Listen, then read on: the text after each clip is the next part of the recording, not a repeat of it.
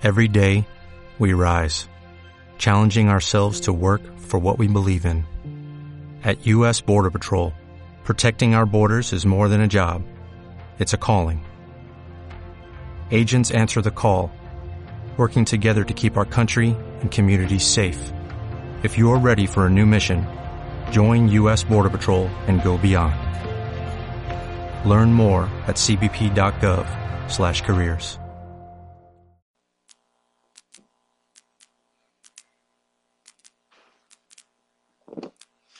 Dios les bendiga, mis hermanos, mis hermanas, sean todos bienvenidos a la casa del Señor.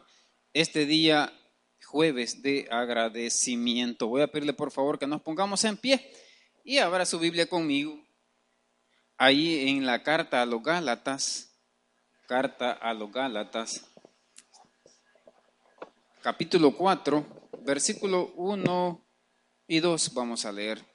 Gálatas 4, 1 y 2. El título de esta meditación es Gracias Cristo por habernos adoptado. Gracias Cristo por habernos hecho tus hijos. ¿Lo tenemos hermanos? Gálatas 4, 1. Lo andamos buscando todavía, esperamos un, un ratito. Gálatas está después de Corintios 4, 1. Gracias Cristo por habernos adoptado. Gálatas 4.1. ¿Lo tenemos todos hermanos? Lo leemos en el nombre del Padre, del Hijo y del Espíritu Santo y dice así. Pero también digo, entre tanto que el heredero es niño, en nada difiere del esclavo, aunque es señor de todo, sino que está bajo tutores y curadores hasta el tiempo señalado por el Padre. El 3 dice, así también nosotros, cuando éramos niños, estábamos en esclavitud bajo los rudimentos del mundo. Oramos al Señor. Padre bendito que estás en los cielos, te damos gracias, Señor, porque estamos aquí. Nos tienes aquí, Señor, en un lugar aparte. Nos tienes aquí, Señor, en el hueco de tu mano, en tu santo templo, Padre. Te damos gracias porque nos escogiste, porque nos redimiste, porque nos has apartado, Señor, del lugar donde estábamos y ahora nos tienes en un lugar privilegiado, que es tu casa. Señor, gracias por tu salvación, que si no hubiera sido por tu muerte en la cruz, nosotros hubiese, fuéramos directo a la condenación eterna, Señor, porque la ley no salva a nadie, Señor, pero tu gracia y tu poder sí lo, sí lo hace, Señor. Gracias porque eh, desde antes de la fundación del mundo, tú nos escogiste, Padre, y nos tienes ahora reunidos en tu nombre, nos tienes ahora reunidos con el único propósito de alabarte, de darte toda la honra y toda la gloria por lo bueno que eres con nosotros. Padre, habla nuestras mentes y corazones a través de tu palabra. Señor, que no sea yo hablando, sino que sea el Espíritu Santo guiando mis labios y dándonos el mensaje que quieres eh, traer a mentes y corazones de cada uno de nosotros esta noche. Padre, gracias Señor, en el nombre de Jesús. Amén y amén. Pueden sentarse, mis hermanos. Como les decía, el, título de esta meditación es Gracias Cristo por habernos adoptado. Nosotros andamos en este, en este tiempo, ¿verdad? Y digo nosotros también porque de alguna forma nos vemos inmersos en esta, en esta celebración, ¿verdad? En esta celebración. Y si bien es cierto que nosotros no andamos cargando una urna, que no andamos cargando una imagen en nuestros hombros, pero nosotros sabemos que los hermanos católicos están ahí celebrando con todo, ¿verdad? A su forma. Ellos lo están haciendo a su forma, pero de alguna manera lo que ellos persiguen es que su adoración, que su penitencia, que su sacrificio llegue hasta el trono de la gracia de Cristo. Eso es lo que me imagino yo que ellos perciben, porque no, no concibo yo que ellos van a andar algo pesado, que ellos van a andar quizá este, de rodillas, que ellos van a andar como los vi hoy, y yo los vi, de verdad, con los ojos vendados, caminando para arriba, ¿verdad? Allí por, por la avenida Cuscatlán, ¿verdad? Y la calle esa de la, de la amargura, ¿no? creo que así se llama la calle, que va a dar cabal al castillo de la policía. Yo andaba por ahí hoy, ¿verdad? Y, y vi a muchos que iban ahí tapados de los ojos. Entonces, bueno, a mí al inicio me dio, me dio un poco de risa, pero yo dije, no, no puedo reírme. Es la fe de ellos. Es la fe de ellos. Entonces, al inicio me dio eh, como risita, después me dio como cólera y ya después yo dije, no, ¿verdad? La verdad que estoy haciendo mal, estoy obrando mal porque, o sea, e, ellos van con su fe, Y ellos creen que, que lo que están haciendo es agradable a Dios. Y lo están haciendo en esta época recordando que cuando Cristo murió, cuando Cristo padeció en la cruz. ¿verdad? Pero lo importante, mis hermanos, que nosotros no debemos de olvidar es por qué padeció. Él sabía todo lo que le iba a pasar. Él sabía que le iban a traicionar, él sabía que lo iba a vender el, el, el, Judas, él sabía que Pedro lo iba a negar, él sabía que su pueblo lo iba a rechazar. De hecho, ya lo había rechazado. Pero el plan de Dios estaba así. Y él no se iba a detener en ningún momento con el plan de Dios. Si no, si no imagínese usted qué le hubiera pasado a Pedro. A Pedro que le, que le cortó la oreja. ¿Cómo, ¿Cómo se llamaba? Ayúdenme usted. ¿Cómo se llamaba el que le cortaron la oreja? El que era el, que era el siervo del, del, sumo sacerdote. ¿Cómo? Se les ha olvidado. Yo sé que saben, pero yo sé que se les ha olvidado. Entonces, imagínese usted si Cristo no hubiera agarrado esa oreja, va, aquí está tu oreja, va, y se la pegó, ¿verdad? Entonces, fue, al menos de que yo haya revisado en la Biblia, el último milagro que Cristo hizo. Bueno, el milagro más grande, el milagro que hizo, ¿verdad? Así, no, no material, en ese momento fue salvarnos a nosotros de la condenación eterna, pero el milagro que pudo ver la gente así, de manera eh, ¿qué? Que palpable quizá, ¿verdad? Sí, palpable, porque fue que, que la oreja que le quitó Pedro a, a Malco, al siervo del sumo sacerdote, se la puso. Y después de que la estaba ahí en el suelo, ya hasta las hormigas quizás estaban ahí encima de la oreja, y él se la puso y ya no hubo ningún problema. Pero ¿por qué creen ustedes que hizo eso? ¿Qué hubiese pasado si, si salud, qué hubiese pasado si, si Cristo no, no efectúa, no hace ese milagro? ¿Ustedes qué creen que le hubiera pasado a Pedro? Si el sumo sacerdote tenía un gran poder, si el sumo sacerdote en aquel tiempo era como el Papa de hoy para la Iglesia Católica, tenía un gran poder, ¿verdad? El sumo sacerdote y el gobernador que había ahí, ¿verdad? Porque era, pertenecía a Roma. Pero ellos ya andaban ahí con, con muchos soldados, ¿verdad? Andaban ahí con un gran ejército buscando a Jesús. Entonces, lo que hubiera pasado es que la atención se hubiera desviado para quién? Para Pedro. Ahí hubieran dicho, va, enchucheamos a Pedro porque Pedro acaba de cometer un delito. Y la atención se desvía. Y la atención que necesitaba en ese momento Cristo que estuviera sobre quién? Sobre él, ¿verdad? ¿Por qué? Porque la hora ya se había llegado. Pero mire, veamos aquí cómo, cómo, cómo comienza el capítulo 4 de, de Gálatas. Dice, pero también digo, entre tanto que el heredero es niño, en nada difiere del esclavo, aunque es señor de todo. Mire qué, qué bonito lo que dice, ¿verdad? Por, pero también digo, entre, tanto que el heredero es niño, en nada difiere del esclavo, aunque es señor de todo. Esto está fácil de entender, ¿verdad? ¿Quién quién, quién es el heredero? Es un niño. ¿Quién era? Cristo. Cristo, ¿verdad? Y dice, dice también, en nada difiere del esclavo, de las personas que en ese momento estaban quizá en esclavitud, o de usted y yo que estábamos en, en la esclavitud del pecado. ¿Verdad? Porque en ese tiempo, es cierto, habían esclavos, habían servidores, habían siervos, y ellos vivían en una esclavitud, en una esclavitud que los podían quizá vender, ¿verdad? Por ciertas cantidades de dinero, pero más que todo, más que esa esclavitud, a la esclavitud que se refiere la palabra es a la esclavitud del pecado a esa esclavitud en que usted y yo estábamos. Y que si bien es cierto que ahora le seguimos fallando al Señor, pero que ya no estamos igual, ¿verdad? O sea, ya no estamos igual. Cuando hacemos algo malo ahora, ¿qué es lo que pasa? ¿Qué siente usted o qué siento yo cuando hacemos algo malo? Si no sentimos nada, entonces hay problema, ¿verdad? Tenemos que afligirnos, tenemos que aceptar a Cristo de verdad. Pero nosotros sentimos algo y decimos, no, yo sí la he regado. Yo sí le he fallado al Señor, pero mire, estamos hablando aquí, dice, entre tanto que el heredero es niño, en nada difiere del esclavo. ¿Por qué? Porque él se hizo siervo, ¿verdad? Él vino a qué dijo? El que quiera ser grande, ¿qué dijo Cristo? Que se ponga a servir, ¿verdad? Que se ponga a servir. El que quiera ser grande, ¿qué tiene que hacer para ser grande? No estar ahí sentado, ¿verdad? Y esperar que todo el mundo le sirva, como a veces nosotros equivocamos el concepto. Es servir. Y, por eso hay un eslogan que decían ahí en la central, del servidor. Pero mire cómo continúa diciendo el 2. Sino que, sino que está bajo tutores y curadores hasta el tiempo señalado por el Padre. ¿Cuántos años pasó Cristo aquí? Sin hacer nada.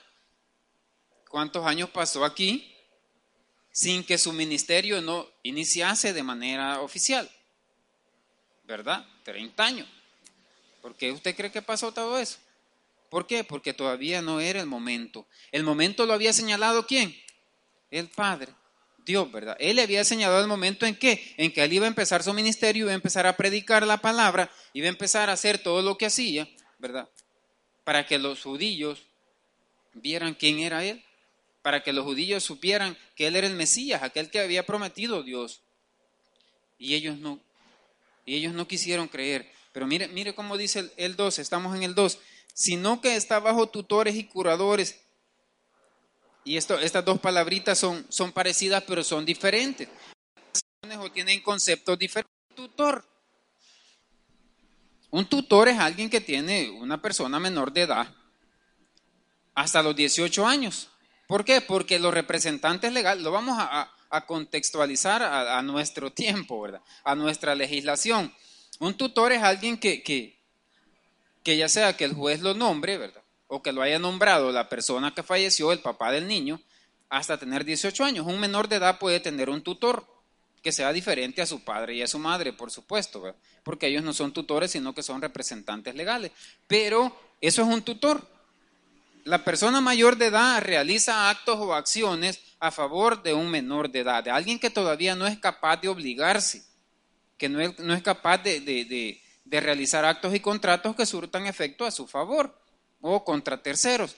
Entonces, ese es un tutor. Cuando el muchacho, cuando el niño, la niña cumpla 18 años, va a dejar de necesitar ese tutor y va a él a realizar sus propias acciones en, nombre suyo, ¿verdad? No va a necesitar que nadie lo represente. Pero mire, después dice, y curadores. Pero con el curador hay una diferencia. Porque el curador se da en un contexto un poco eh, diferente. ¿Por qué? Porque el curador lo necesitan aquellos muchachos, aquellas muchachas, que tienen alguna cuestión, alguna incapacidad mental. Entonces, ¿qué, ¿qué, pasa con el curador? El curador va a ser siempre curador de esa persona hasta que se muere uno de los dos, ¿verdad? O hasta que el juez lo cambie. Pero con el tutor es diferente porque el tutor, al tener 18 años el muchacho, hasta ahí llegó la tutoría. En el otro caso no, ¿verdad? ¿Por qué? Porque hay una, es, es una persona que nunca va a ser capaz, ¿verdad? Porque tiene alguna cuestión ahí, alguna deficiencia. Mire, vamos a, no pierda ahí la, cita, pero vamos a, al Evangelio de Juan, al Evangelio de Juan, Juan 1, 1.11. Mire lo que dice. Yo creo que este versículo todos, todos lo podemos. Dice, a lo suyo vino y los suyos no le recibieron. Mas a, los, a todos los que le recibieron, a los que creen en su nombre, les dio potestad de ser hechos hijos de Dios. Y allí estamos nosotros. ¿Vino para qué? Para el pueblo de Israel. Para ellos. La promesa, había una promesa que vendría el Mesías. Y ellos estaban esperándolo y aún continúan esperándolo. Pero ¿qué pasó con ellos? Ellos no quisieron saber nada. ¿Qué dijeron ellos? Crucifica, le dijeron, que su sangre caiga sobre nosotros y sobre nuestros hijos. Dijeron los judíos. Y que cayó, ¿verdad? Y que cayó y que lo han pagado. Pero al final pues, Dios tiene un trato diferente para con ellos. Pero lo que ellos van a gozar un día, usted y yo ya lo estamos gozando. Ya lo tenemos, ya, ya lo estamos disfrutando. ¿Por qué? Porque a Dios le plació así mandar a su Hijo, mandar un redentor para nosotros, para que nosotros fuésemos salvos por medio de ese acto, por medio de ese Cordero perfecto. Y por eso es que usted y yo debemos de estar agradecidos, porque nosotros no hemos hecho nada para merecer la salvación que ahora tenemos. No hemos hecho absolutamente nada. Claro, lo hemos hecho ahora que Cristo está en nuestros corazones porque nosotros tratamos de vivir una vida diferente y nosotros de hecho, tenemos un estilo de vida diferente a la gente del mundo. O deberíamos de tener un estilo de vida diferente a la gente del mundo. A veces no lo tenemos muy marcado. Y les digo, no lo tenemos muy marcado porque pues sí hacemos cosas que no están bien. Y que la gente duda a veces. Y ese, será cristiano ese. Dice él que es cristiano, así como dice el pastor que le decían a él. Entonces, pero, pero qué bonito es, ¿verdad? Cuando la gente puede notar en nosotros que somos cristianos. Ah, pero cuando uno diga, no, es que yo soy cristiano, es que yo aquí, no hay necesidad que nosotros andemos con el pito y el tambor diciendo que somos cristianos cuando nuestras acciones dicen otra cosa. Pero mire, mire, veamos lo que dice el 11. A los suyos vino y los suyos no le recibieron. Mas a todos los que le recibieron, a los que creen en su nombre, les dio potestad de ser hechos hijos de Dios. Y eso es lo que hizo Cristo con nosotros. Nos dio la potestad de ser hechos hijos de Dios. Y ya vamos a ver un poquito más adelante ahí del, eh, de Gálatas 4, ¿verdad? Eh, que, que Cristo nos adoptó a nosotros. Que nosotros no éramos hijos así originales, ¿verdad? Somos adoptados. Pero aún siendo adoptados, tenemos todos los derechos y todas las garantías que el Hijo concebido de sangre. Entonces, eso somos nosotros. Pero el hijo adoptado, decía, nuestro, yo estaba escuchando una prédica de nuestro pastor general en la radio, que dice que, que a la cipota, a la, ni tan cipota, ya tiene sus años, a la Pamela, dice que un montón de gente la molestaba. Eh, y que, ay, que la hija adoptada del pastor y que no sé qué. Pero la cipota tenía todos los derechos que tenían los demás hijos de él, los hijos de sangre. Entonces, ¿cuál era la diferencia? Ninguna.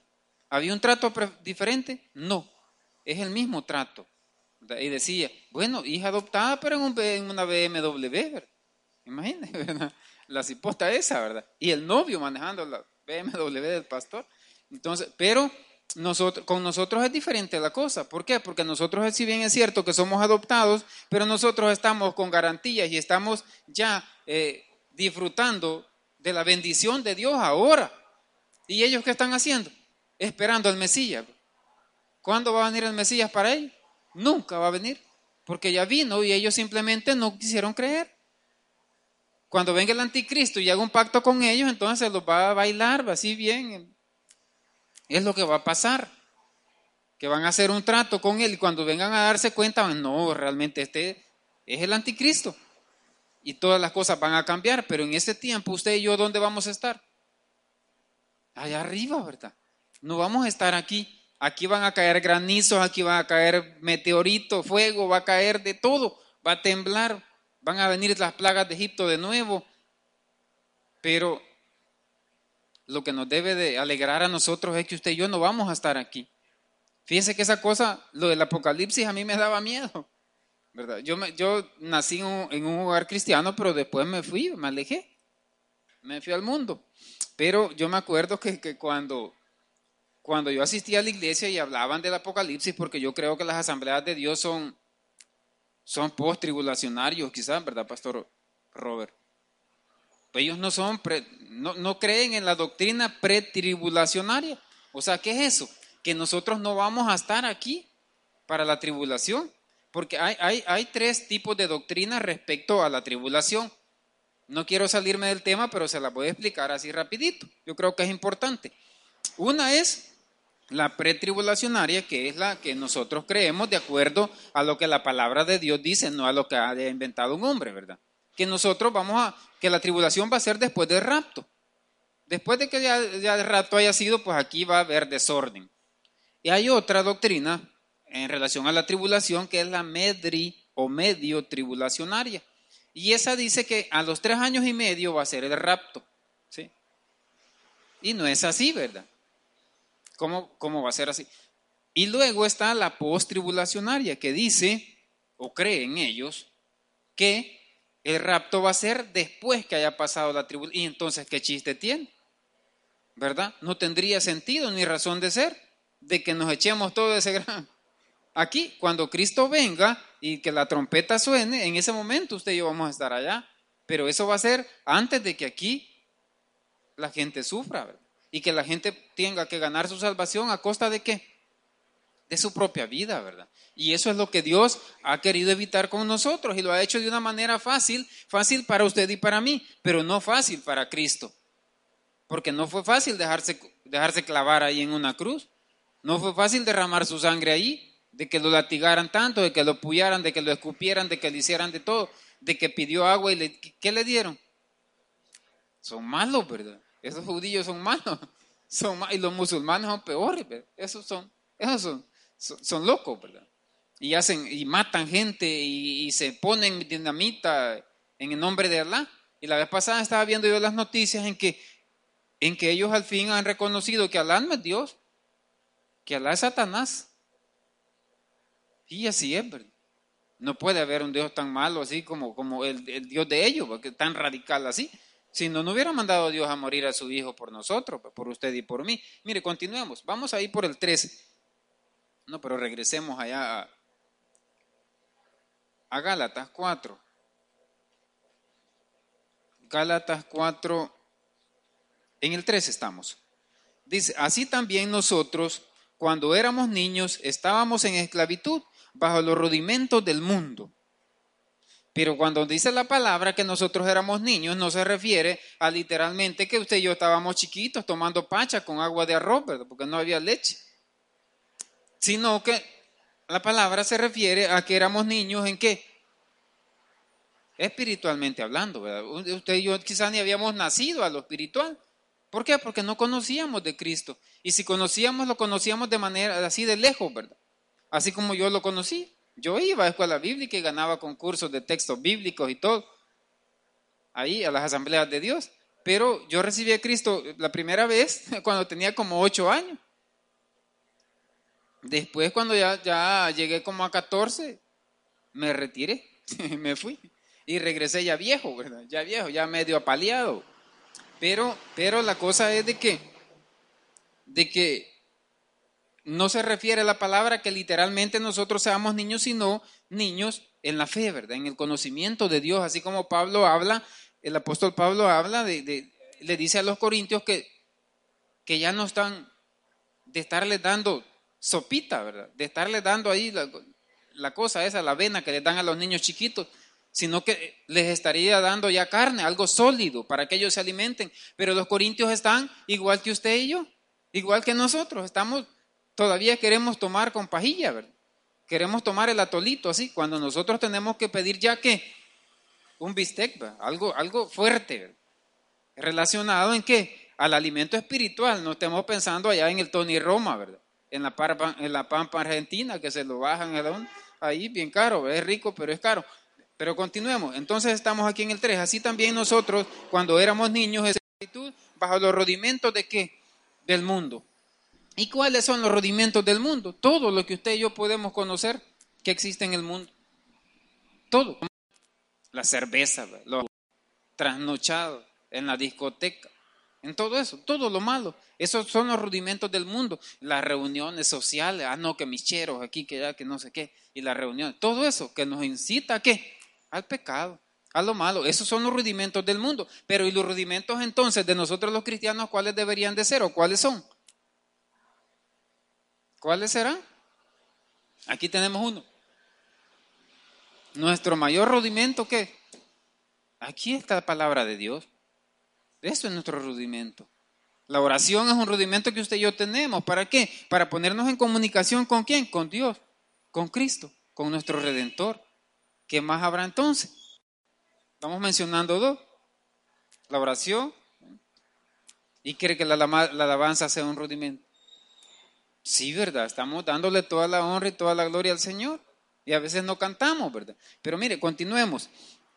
Así también nosotros cuando éramos niños estábamos en esclavitud bajo los rudimentos del mundo. Y mire, vamos al 4. Pero cuando vino el cumplimiento del tiempo, Dios envió a su Hijo nacido de mujer y nacido bajo la ley. Aquí vamos llegando ya a lo que Dios prometió. A lo que Dios prometió al pueblo de Israel con anterioridad. Que les iba a enviar un redentor, les iba a enviar un salvador. Un salvador así como, no igual, ¿verdad?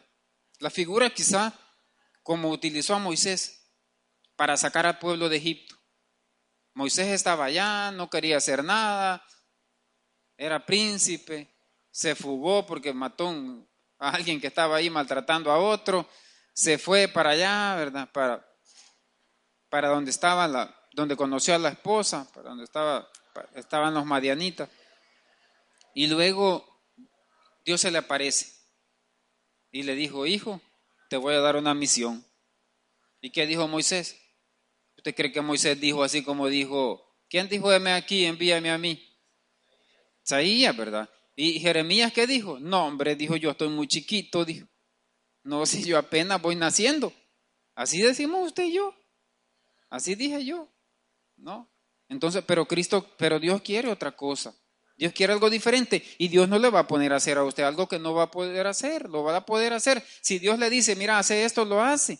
¿Por qué? Porque no lo hace en su fuerza. ¿Cómo fue David a pelear con el, con el animalón ese? Con Goliat. ¿Qué le dijo? Yo vengo en nombre de quién? No le dijo yo vengo como David, No, así no, no lo hacemos, ¿verdad? Pero si vamos en el nombre de Cristo, sí. Entonces, eso fue lo que hizo lo que hizo Dios, sacar al pueblo de Israel de allá de la esclavitud de Egipto de los 400 años. Estuvo allá el pueblo 430 años, pero 30 años estuvo en, un, en una gran bendición. ¿Por qué? Porque José era el que estaba ahí y dirigía. No, déjenme, para allá váyanse, va, esto, esto, cipote. Todo era una, era una chulada. Pero el problema fue cuando hubo cambio de faraón y que ya José quedó en el aire, Y esos 400 años se los echaron en esclavitud. Pero Dios les envió a alguien. ¿Y ese alguien cómo se llamó? Moisés, que tenía allí su, su ayudante, ¿verdad? Porque el Moisés era un inseguro, pero de primera categoría. Él nada, no, no, creía en él mismo, no creía quién lo estaba mandando. Como nos pasa a usted y a mí, que a veces no, no creemos. ¿verdad? A veces no creemos. Porque cuando, cuando le dicen a uno de servir, yo me acuerdo, fíjese, ahí en la central, yo me acuerdo que, que llegamos todos ahí a la iglesia y ya todos empezaron a servir ahí, en un ministerio, en otro, y el único que se había quedado sin servir era yo. Y, de repente me preguntan, bueno, ¿y qué pasó? ¿Y vos en qué vas a servir? Ah, en nada, les dije yo, yo no, yo no sirvo, les dije. Entonces, pero pero poco a poco Dios fue hablándome y Dios me fue llevando a donde Él quería, no a donde yo quería ir. Porque uno a dónde quiere ir? A diferentes lugares, donde Dios no quiere que uno vaya. Pero, y cuando dijeron de servicio, bueno, dije, dije yo voy, yo voy a servir allá en, en Jesucristo.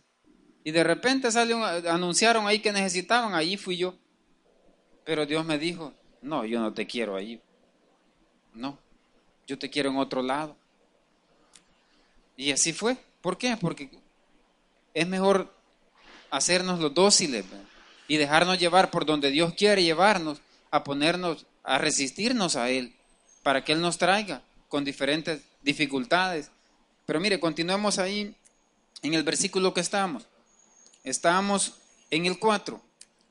Pero cuando vino el cumplimiento del tiempo, Dios envió a su Hijo, nacido de mujer y nacido bajo la ley, el 5 para que redimiese a los que estaban bajo la ley, a fin de que recibiésemos la adopción de hijos. Mire qué bendición, ¿verdad?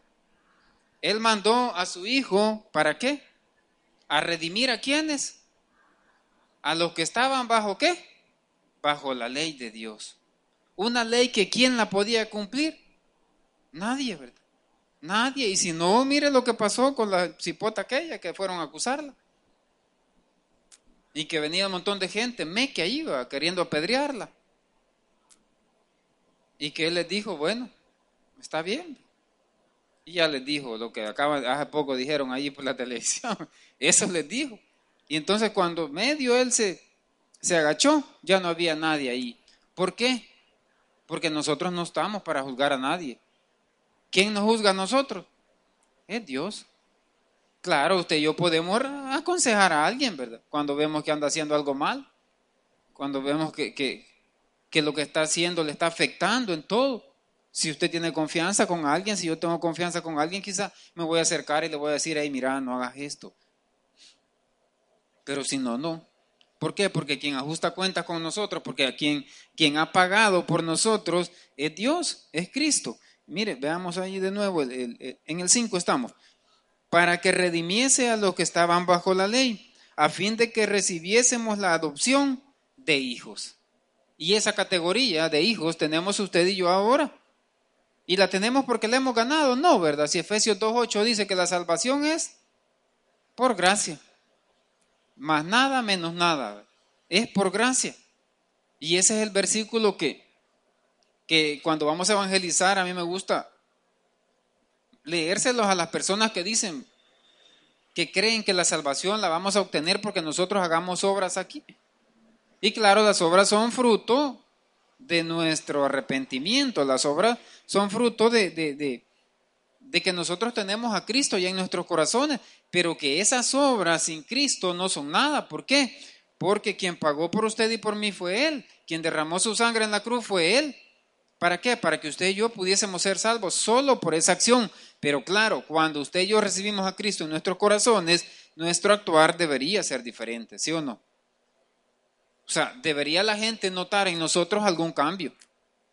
Pero el problema es cuando no existe ese cambio. Cuando no existe ese cambio. Y ahí viene la, la, la la pregunta, bueno, y entonces, ¿se pierde la salvación o no se pierde? Es otro tema un poco controversial respecto a otras denominaciones del cristianismo, que no es la bautista. Sostienen algunos que sí se pierde. Y entonces nosotros los bautistas, en base a lo que la palabra de Dios dice, que sostenemos? Que no, ¿verdad? Lo que puede pasar es que a lo mejor alguien nunca la tuvo, porque nunca se arrepintió de corazón. Eso es lo que puede pasar pero Dios no nos va a dar algo y nos lo va a quitar. Así como, como que usted le diera al niño un juguetito. Le compró al niño un juguetito. Yo sé que la salvación no es un juguetito, ni debemos tratar así, debemos de estar agradecidos por ello para, con el Señor. Pero imagínese que usted le compra algo al niño y el niño sabe que lo tiene ahí, en la juguetera, y como el niño no alcanza, no lo puede agarrar. Pero el niño lo ve y se lo pide y, y al fin se lo convence y usted se lo da y abre el juguetito y todo, el muñequito, el carrito, lo que sea, y el niño empieza a jugar con ese, con ese juguete. Y de repente usted se, que, imagínese qué feo fuera que usted se arrepintiera y dijera, no, lo va, a arruinar, va tan bonito, y los niños arruinan todo. Pues sí, pero para eso se les compra, ¿verdad? Para que lo arruinen. Y usted viene y se lo quita. No, dámelo, ¿y qué va a hacer el niño? Se va a poner a llorar ahí, ¿verdad? Claro, la salvación de nosotros es diferente porque no es un juguete, es un regalo, es un don y es algo preciado para usted y para mí. Porque después de estar condenados al lago que arde con fuego y azufre, ahora vamos a un lugar diferente. Ahora vamos a la patria celestial. Y por, por esfuerzo suyo o mío, no, por, por lo que Cristo hizo en la cruz. Supone que el día mañana, ¿verdad? El día Viernes Santo, que él lo clavan en una cruz que a él le sacan toda la sangre, que toda su sangre sale de su cuerpo. Y que, y que el diablo entonces dice, va, ya la hice, va, lo vencí. Lo colgaron, va, lo crucificaron, lo mataron. Su mismo pueblo judío lo hizo. Eso dijo el diablo en su mente. Atrasada, ¿verdad? Pero no contaba él, ¿verdad? Con que al tercer día iba a resucitar. Y aun cuando ya estaba profetizado, se le pasó por alto. Y al tercer día sí fue. Y eso se celebra el día domingo de resurrección. Pero mire, continuemos.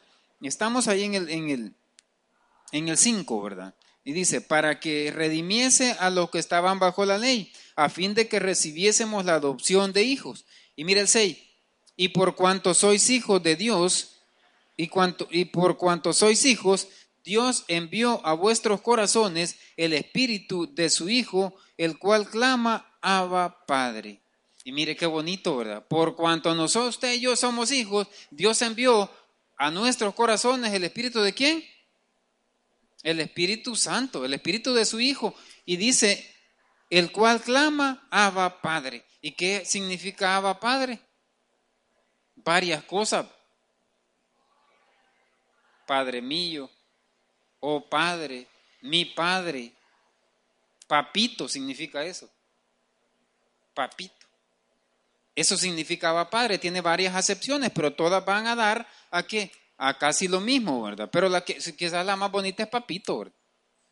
Esa, mi Padre, oh Padre, Padre mío, y papito. Entonces dice, en, el, en el 6, y por cuanto sois hijos, Dios envió a vuestros corazones el espíritu de su Hijo, el, cual clama, papito, Abba Padre. En el 7 dice, así que ya no eres esclavo, sino hijo, y si hijo, también heredero de Dios por medio de Cristo. Entonces, ¿qué es lo que pasa? Que Cristo nos ha sacado a nosotros de dónde? De la esclavitud. De la esclavitud en que nos encontrábamos y ahora nos ha hecho libres. Pero ¿qué es lo que pasa con nosotros? Queremos ser esclavos de nuevo, ¿verdad? Cuando medio nos pasa una pruebita, cuando medio tenemos un problemita, estamos murmurando. Así como murmuraba Israel ahí en el desierto cuando tenían hambre, cuando, cuando querían algo de comer y se acordaban de los ayotes allá, de los pepinos y de la carne y todo lo que tenían allá, y estaban ahí deseando estar en Egipto. ¿Alguna vez? Yo creo que a todos, no sé a ustedes, pero a mí sí me ha pasado eso, ¿verdad? De que uno, o sea, cuando uno ve que, que realmente las cosas son difíciles, que nadie dijo que iban a ser fáciles. O sea, quizás a nosotros nos vendieron una idea o nos dieron una idea, equivocada del cristianismo y pensábamos que, que todo iba a caminar así sobre ruedas, pero no es cierto. No es cierto, si el cristianismo es para valientes, no es para niñas, y no estamos hablando del término niña de, de manera despectiva, ¿verdad? Es, para varoncitos, pues, para alguien que realmente quiera caminar de acuerdo a la voluntad de Dios. ¿Por qué? Porque usted y yo siempre queremos caminar de acuerdo a nuestra voluntad. ¿Por qué? ¿Por qué será, hermano? Porque en nosotros hay que, porque quedó que en nosotros hay una vieja naturaleza en usted y en mí. ¿Y qué decía? ¿Cuándo fue que decía el pastor? El martes fue que decía que hay cosas que queremos hacer. Que hay cosas que quizás la carne nos dice, ella, hazlo, dale. Y que el Espíritu Santo nos dice, ay, no, no tenés que hacerlo. ¿Por qué? Porque es malo, porque ofendemos a Dios con eso. Pero Él no escatimonia a su propio Hijo. ¿Para qué? Para que viniera a morir por usted y por mí, para que viniera a derramar su sangre por usted y por mí. Pero mire, vámonos a Isaías 11, Isaías 11, allá un poquito más atrás. Isaías 11, 11.1. Mire cómo dice, mire qué bonito lo que dice Isaías 11.1. Dice, una vara del tronco de Isaí soñará de sus raíces y reposará sobre él el espíritu de Jehová, espíritu de sabiduría y de inteligencia, espíritu de consejo y de poder, espíritu de conocimiento de temor de Jehová. Mire qué bonito, ¿verdad? Lo que dice Isaías. Y esto fue escrito mucho tiempo atrás de que Cristo naciese de que Él viniese, pero la promesa ya estaba ahí. Mire cómo dice, saldrá una vara del tronco de quién? De Isaí. ¿Quién era Isaí? El papá del rey David, ¿verdad? Gloria al Señor. entonces, y dice, y un vástago retoñará de sus raíces. Y entonces, cuando Cristo andaba haciendo milagros allá en, por todos los lugares de Israel, ¿cómo le decía a la gente? Jesús, hijo de David, ten misericordia de mí. ¿Por qué le decían hijo de David? O sea, es cierto, ¿verdad? El pueblo de Dios lo rechazó, pero no todos lo rechazaron. ¿Usted cree que si alguien no hubiese creído en ese momento, le hubiera dicho, Jesús, hijo de David, ten misericordia de mí? Si le decían es porque creían que él podía sanarnos de, sanarlos de esa enfermedad que tenía. Y de hecho él lo hacía. Y él lo hizo, ¿verdad? Pero la, ¿qué es necesario, hermano? Creer, ¿verdad? ¿Qué es necesario? Fíjense que este, hay otras denominaciones que, que, para bautizar a, los hermanos los someten a, una, a un discipulado bien riguroso y a muchos requisitos que, que no están escritos en la palabra de Dios. Y esos son los de las asambleas de Dios. Yo no tengo nada en contra de ellos, pero quizás son los que yo más conozco, aparte de lo que hemos estudiado en, en sectas. Pero en sectas no se ven denominaciones, sino que se ven solo sectas. Entonces, y las asambleas de Dios, pues no es una secta, es una denominación. Pero ellos ponen muchos requisitos para el bautismo. ¿Qué tal cosa? Que aquí, que allá, y esto y lo otro. Cuando la palabra de Dios no, no pone requisitos. Y mi papá, mi papá eh, eh, todavía está en las asambleas de Dios. Y eh, yo siempre hablo con él cuestiones teológicas porque él, él lee mucho y ha pegado a la corriente doctrinaria que las asambleas de Dios maneja. Pero me estaba diciendo él, fíjate que por ahí los hermanos pentecostales fueron a Río a bautizar y se encontraron por ahí con un bolo. Y evangelizaron al bolo y el bolo hizo la profesión de fe. Y sí, acepto a Cristo como el bolo, bien bolo. y como ellos andaban ahí en esos en eso, bautizando, agarraron el bolo y lo bautizaron. Y me dice él, ¿y vos crees que eso es correcto? No, papá, ya, yo creo que ellos ya se excedieron, ya exageraron un poco, ¿verdad?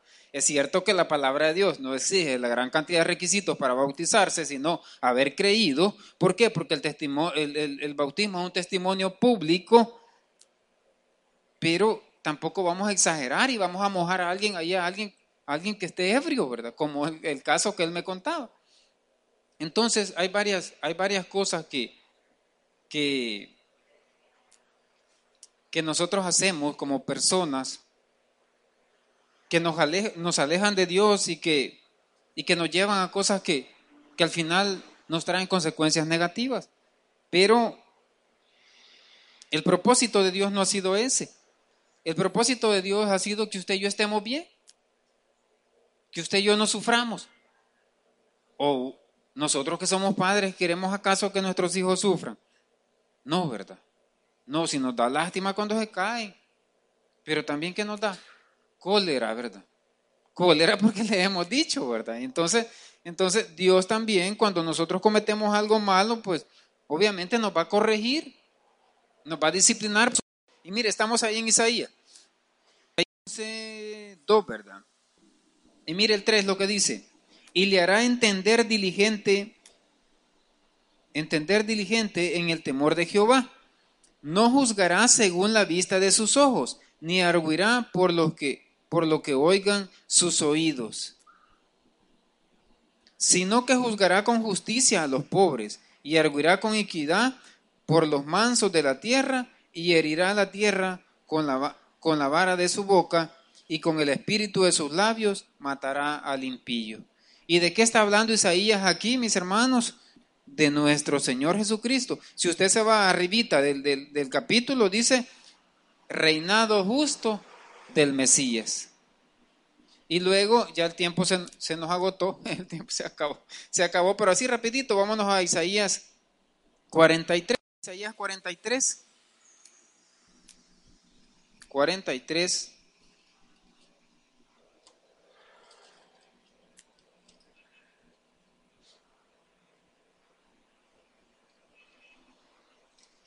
Jeremías estoy.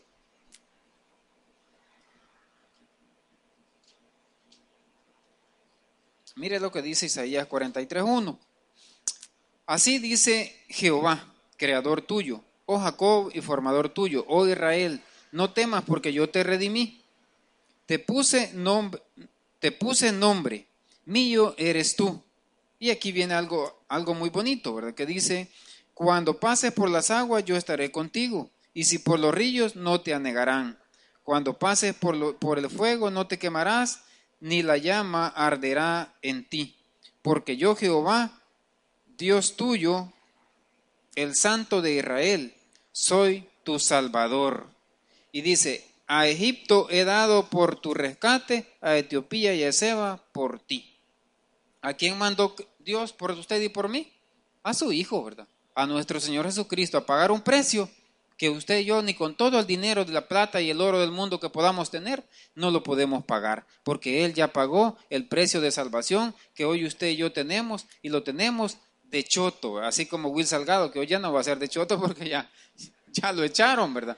Pero, pero aquí con Cristo sí, ¿verdad? ¿Por qué? Porque el precio ya lo pagó Él, usted y yo, ¿qué tenemos que hacer ahora? Nada más dar obras, hacer obras, ¿verdad? O acciones que vayan, eh, que sean consecuentes a lo que nosotros somos, que somos hijos de Dios. Vamos a orar. Padre bendito que estás en el cielo, gracias te damos, Señor, por tu palabra. Gracias, Señor, por tu consejo. Gracias por habernos redimido, Señor.